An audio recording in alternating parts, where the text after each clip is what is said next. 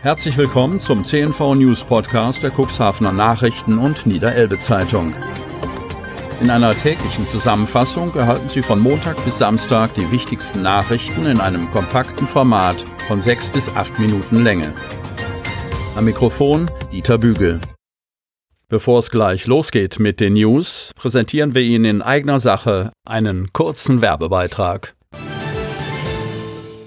Hey, du. Wer, ich? Ja, du, komm her. Ich hab da was für dich. Was? So günstig? Psst. So günstig? Genau. Die besten Deals finden vor Ort statt. Exklusive Rabattangebote für Cuxhaven und umzu. Auf deinem Smartphone immer dabei. Jetzt neu. deich-deals.de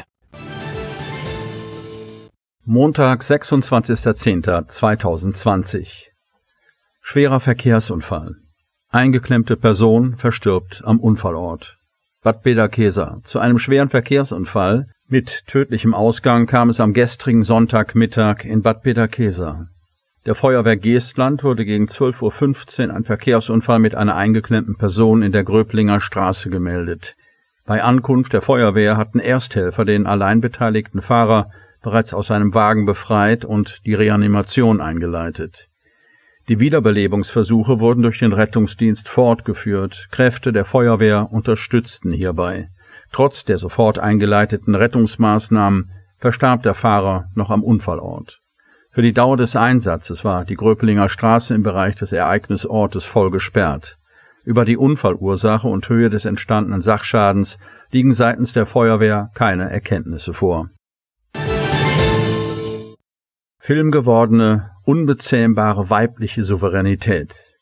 CN Film Club präsentiert am heutigen Montag im Bali Kino Center den vielgelobten Spielfilm Die perfekte Kandidatin. Cuxhaven. Regisseurin Haifa Al-Mansur erzählt in ihrem neuen Film Die perfekte Kandidatin mit viel Weitsicht und Feingefühl, wie eine minimale gesellschaftliche Öffnung der Klaviatur bürokratischer Willkür völlig neue Töne entlockt. Ihre Signatur ist ein weiblicher Blick, der seine Perspektive immer mitzudenken versteht. Eine filmgewordene Verneigung vor der Unbezähmbarkeit weiblicher Souveränität.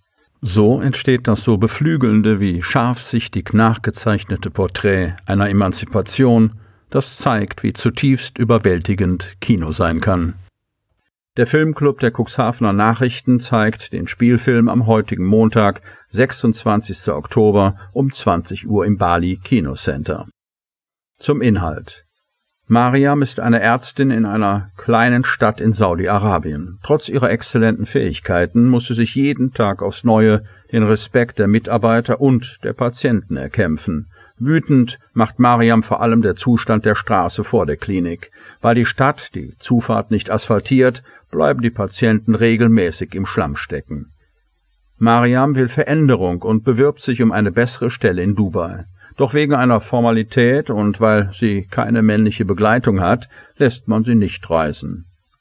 Mariam sucht Hilfe bei einem entfernten Cousin, doch der Zufall will es, dass der als Beamter nur Kandidaten für die anberaumte Wahl des Stadtrats empfängt. Vor allem aus Trotz erklärt sich Mariam kurzerhand zur Kandidatin. Erst später wird ihr klar, welche Chance zwischen der bürokratischen Willkür lauert. Als Stadträtin könnte sie die Asphaltierung der Klinikzufahrt selbst in die Hand nehmen. Mariam und ihre beiden Schwestern treten eine Kampagne los, die nicht zu übersehen ist. An jeder Ecke lauern Restriktionen für Frauen. Trotzdem wird Mariams Stimme lauter, ihre Auftritte mutiger, ihre Forderung radikaler.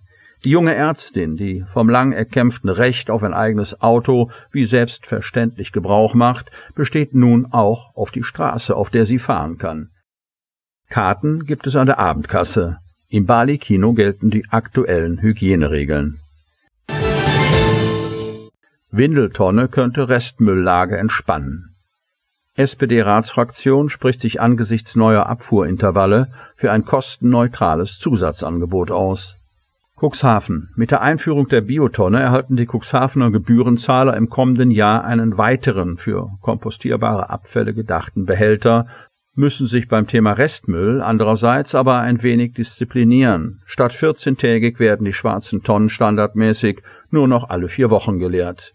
In Haushalten, in denen Windeln anfallen, könnte der künftige Abfuhrzyklus eventuell zu Problemen führen, meint die SPD-Ratsfraktion und denkt dabei nicht nur an Familien mit Babys oder Kleinkindern, sondern auch an alle anderen, die Inkontinenzmaterial verbrauchen und ein entsprechend hohes Restmüllvolumen generieren.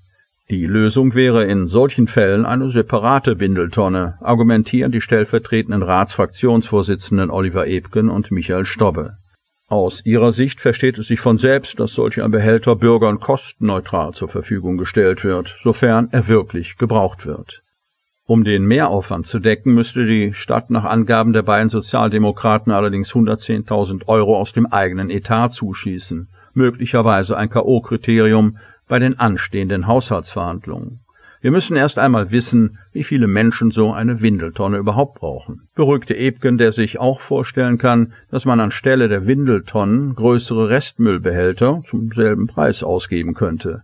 Ebgens Fraktionskollege Michael Stobbe legt Wert darauf, dass Grünabfälle auch nach Einführung einer Biotonne gratis beim AVZ angenommen werden. Beim Thema Wertstoffsammlung wies Stobbe darauf hin, dass zahlreiche Bürger bereits privat eine gelbe Tonne angeschafft haben. Diese müsste weiter zu verwenden sein, wenn die Stadt sich demnächst offiziell vom gelben Sack verabschiedet und feste Behälter einführt. 3,24 Promille. Betrunkener Rollerfahrer stürzt mittags. Cuxhaven. Mit seinem Motorroller ist ein Mann in Cuxhaven gestürzt. Im Vollbesitz seiner Kräfte scheint der 56-Jährige nicht gewesen zu sein.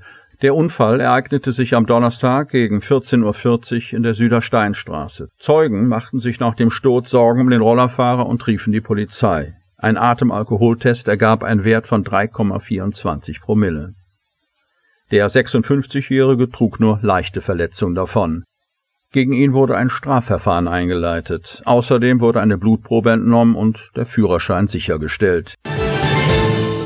Sie hörten den Podcast der CNV Medien, Redaktionsleitung Ulrich Rode und Christoph Käfer. Produktion Rocket Audio Production.